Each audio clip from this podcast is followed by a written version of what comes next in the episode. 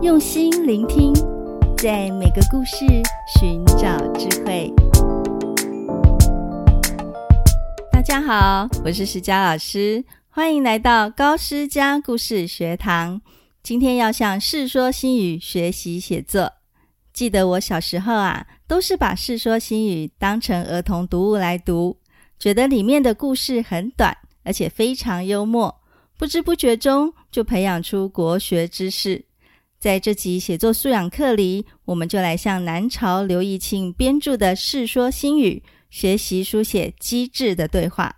准备好了吗？让我们开始吧。现在先来聆听《世说新语·素会篇》里的这段文字：晋明帝司马绍小的时候，坐在父亲晋元帝的膝上，有人从长安来，元帝问他洛阳的消息。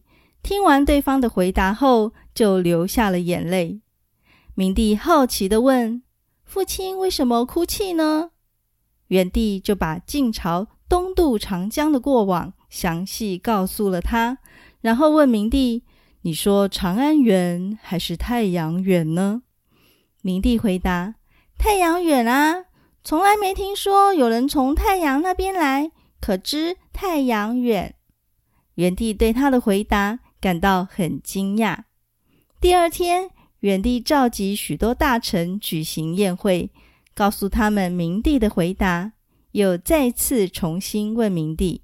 这次，明帝竟然回答说：“太阳近。”元帝就变了脸色，问说：“为什么跟昨天说的不一样呢？”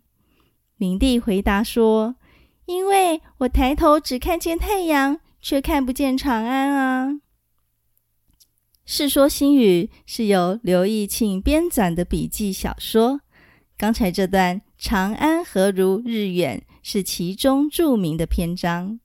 故事的背景是因为北方游牧民族发动战争，晋怀帝与晋明帝先后被敌人俘虏被杀，大臣们拥戴琅琊王司马睿在建康。也就是南京即位，成为晋元帝，从此偏安南方，史称东晋。所以元帝听了儿子的回答，很感慨，因为再也回不去从前的首都长安。了解原文的故事背景以后，接着让我们来向佳作学习去。从这个故事中，我们可以看到晋明帝的早熟。当时他只有十一岁哦。晋明帝第一次回答时是与元帝之间的亲子对话，所以回答的内容很家常。但是第二次是在朝堂上，在大臣们的面前回话，所以元帝的回答就跟国家大事有关。我们在阅读时需要细细的品读与分辨。如果我们要向《世说新语》学习书写机智的对话，你可以这样写：第一，设定主角，人物是故事的灵魂，可以设定两位主角，比如女儿与妈妈，透过他们的回答带出故事的意义。第二，选择情境，情境就是事情发生时的状态。比如在浴室里，这位妈妈帮女儿洗完澡以后，女儿忽然问了妈妈一个有趣的问题，然后妈妈回答。第三，对话设计，对话的内容是故事的主体，必须精心设计哦。晋明帝在两个不同的情境下回答不同的答案，这个例子比较难，我们可以简单一点。让主角们只问答一次就好。比如，女儿问妈妈：“浴室比较重，还是浴室的门比较重呢？”第四，传达意义。最后要思考这个故事想传达的意义是什么。比如，是为了表现妈妈的机智。女儿听了妈妈的回答后，觉得妈妈的话很有趣，反映了良好的亲子互动。要注意的是，在营造情境时，需要运用比较多的描写能力，比如整个浴室的环境氛围，和母女之间感情融洽的互动细节都要仔细的刻画哦。最后，由施佳老师为你示范一篇范文。妈妈帮小凯特洗完澡以后，走出被白蒙蒙的水汽笼罩的淋浴间。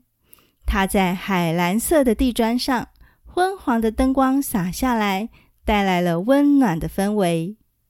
透过水蒸气，他们看见墙壁上装饰的鱼纹瓷砖，觉得像置身在海洋里，想象力大开。这时，小凯特忽然调皮地问妈妈说：“妈妈，到底是浴室比较重，还是浴室的门比较重呢？”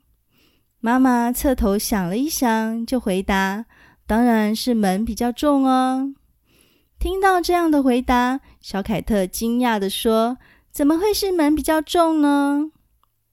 妈妈笑着说。哈，因为我们举不起浴室，却能举得起门来称重啊，所以是门比较重。小凯特笑了，觉得妈妈的回答真妙。在这个故事里，透过人物周围的环境，也就是充满想象力的浴室、白茫茫的水汽和氛围，开启了母女之间充满想象的对话。这样的写法既典型，又别出心裁，在对话的设计方面，也不必追求问题和答案的合理性，只要够奇特、够有趣就可以喽。你喜欢今天的写作课吗？读完了经典的作品，再进行模仿，就会让功力快速提升。不妨提起笔来，将今天学到的技巧和方法运用在你的写作中，写出属于你的故事。另外，本节目每一集的叙述栏都有小额赞助的功能，欢迎大家支持这个节目。只要请施佳老师喝一杯五十元的咖啡，就能让我更有创作的能量。我们下次见。